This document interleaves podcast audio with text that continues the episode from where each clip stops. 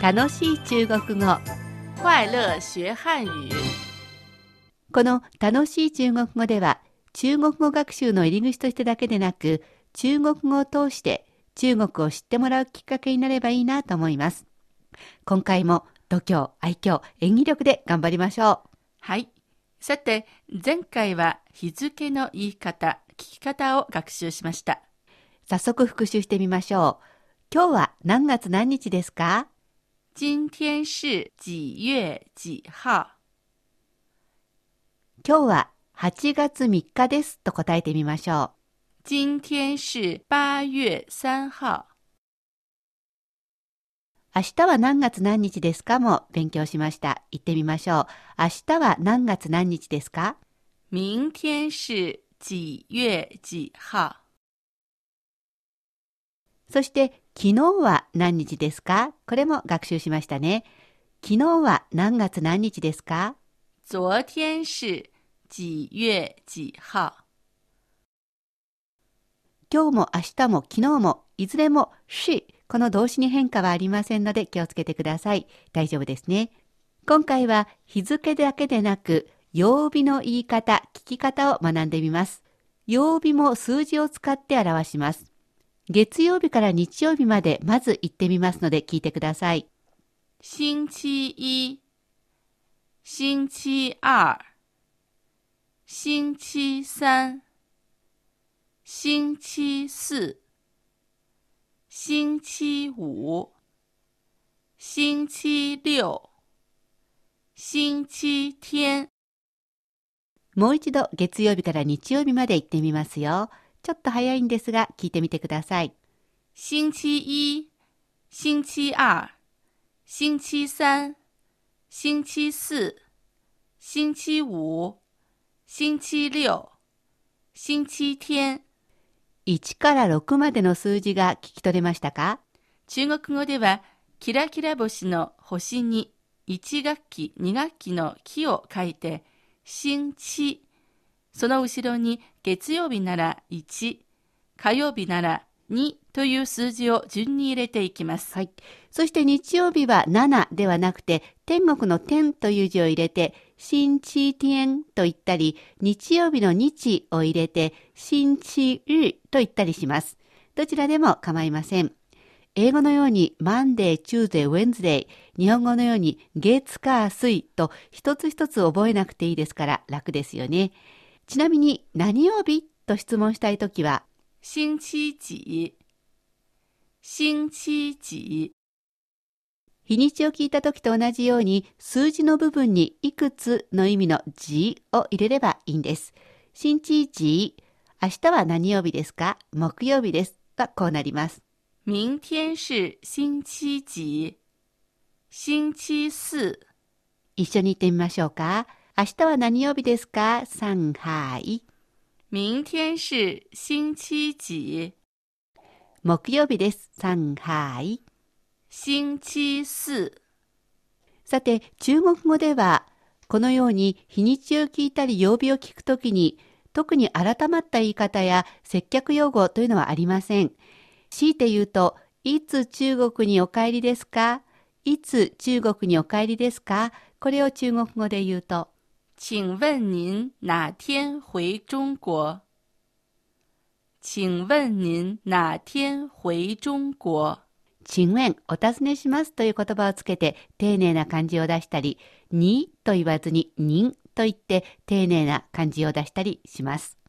いかがだったでしょうか？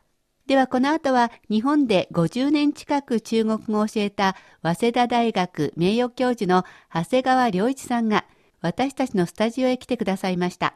お話を伺ってありますのでお聞きください。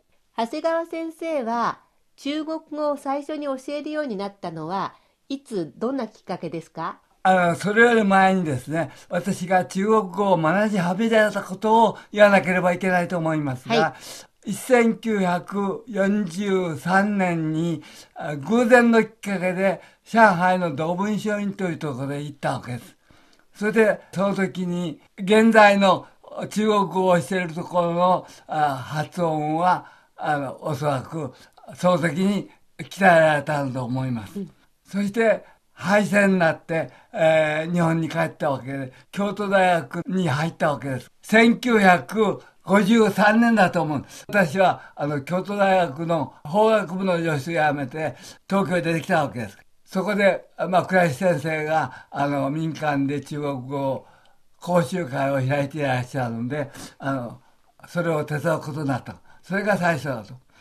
年によって長く中国語を教えてらっしゃいますけれど、はい。えっと、中国語を学習している人の気質っていうのは変わってきていますか、はい、そうですね。初めはですね、やはり中国から帰ってきたとか、あるいはそういう新しい人に興味を持っているとか、そういう人が主だとか。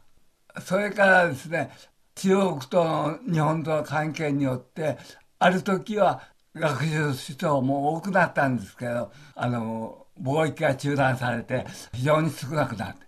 増える時もあるし、少ないこともある。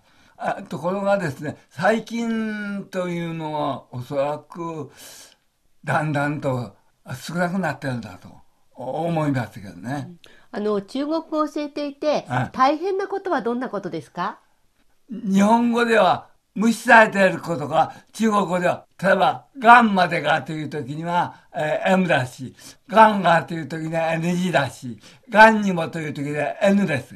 えーそういうふうな区別があるけれども、あ日本語の音韻体系では、それを、うんというふうにあ無視することがない。あそういうふうなですね、母国語では無視されているけれども、外国では非常に重要な区別するところになっていることがあ非常に難しいからです。おしまいに中国語を今勉強している人に応援のメッセージをもらえますか？はい。皆さん、あの、中国語に勉強し始めているわけですけれども、もちろん面白いことは大切ですが、やはり日本語の、例えば、濁音と静音え静音の違い、どうかあるけど、中国では有気音と無気音の違いがあるし、えーそれから、あの、N と NG の違いがあるというふうにですね、日本語では区別されてないけれども、中国語では非常に重要な問題、意味を区別する問題があるという、そういうこと、音を注意すること。漢字はですね、最後に勉強されたらいいと思うんです。それで、あの、できるだけ音を聞いて、音で区別するように、あの、注意した方が、そう中国人の先生に習う人がいるんですが、中国人の先生っていうのは、よほどの場合でないと、あ、はあはあというふうに言うわけですが、本当に中国を勉強するんであれば、やはり音を区別しなければ、中国行っても通じないだろうと思います。だから、できるだけ音を中心に勉強することをお勧めいたします。どうもありがとうございましいた。やいや、どういたしまして。そろそろお別れの時間です。次回の楽しい中国語は、時間の言い方、聞き方などを学習します。